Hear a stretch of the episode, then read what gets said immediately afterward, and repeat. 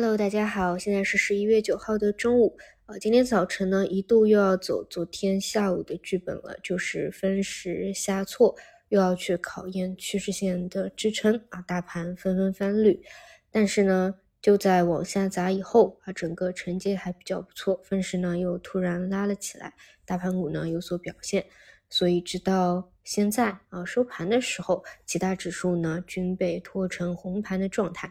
那整体来说，如果今天下午依旧维持着啊在这个附近震荡的话，那其实我们已经连续三天在拉出阳线以后啊进行震荡盘整了。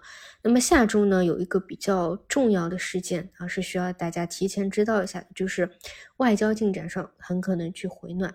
那么在叠加。啊，已经盘整了三日的这样一个时间啊，是很有可能在明天啊去提前搏一下啊，或者今天下午啊看有没有什么动作。就整体来说，只要啊这样的一个趋势经过回踩啊，确认是有效的，在叠加大环境上是偏暖的，那么整体短期暂时还处于超跌反弹的一个波段。这点没有什么问题，而且呢，第一个强压力位啊，其实还是有一定的空间的。嗯，然后看板块方向啊，今天早盘啊一度下杀一千多家红盘的时候啊，相对比较逆势的呢是。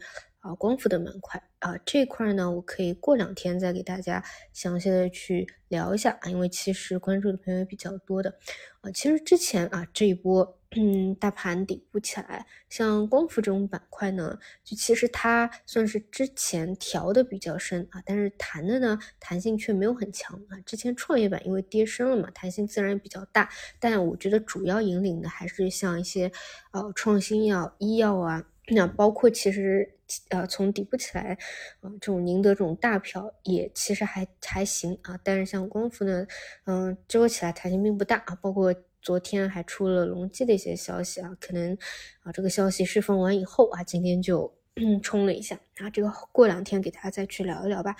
然后除此以外呢，就是呃华为这条线，华为这条线其实分化是特别严重的。比如说短期涨多了的汽车，华为汽车今天早盘呢就开始调整。那么这种龙头一旦调整啊，那后排也会跟调啊，就你会发现差距还挺大的。同样一个板块间，龙头就涨的时候涨多，调的时候可能还调的少一点呢。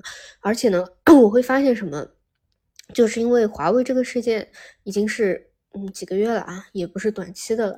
就我就记得刚开始华为最早出来的时候，那个时候我去整理了一下 相关的标的啊，其实有一些一直没有怎么轮动到。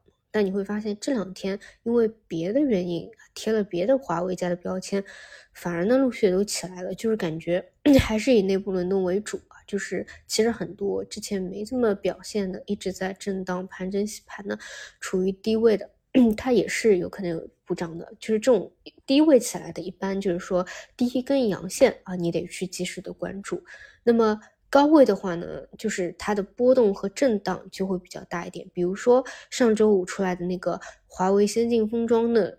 专利。啊，那么先进封装其实这一周的表现是非常之不错的，但是经过连续的上攻以后，不少的个股呢，其实现在已经是呃抛出布林线的上轨了。啊，就是说，如果是纯 做趋势的，它可能觉得是一个兑现的时候，呃，但是如果是短线博弈那种妖股的啊，或者就是情绪博弈做强更强的，那么可能短期还有一个上攻。啊，这种就是。不同的思路，可能看待这种涨涨多了的短期涨多了的就会不一样。然后呢，就是像传媒啊、减肥药啊啊这种前期涨的比较多的啊，今天都有所调整。减肥药是之前就就开始调整了，涨涨过一波以后，然后传媒的话是。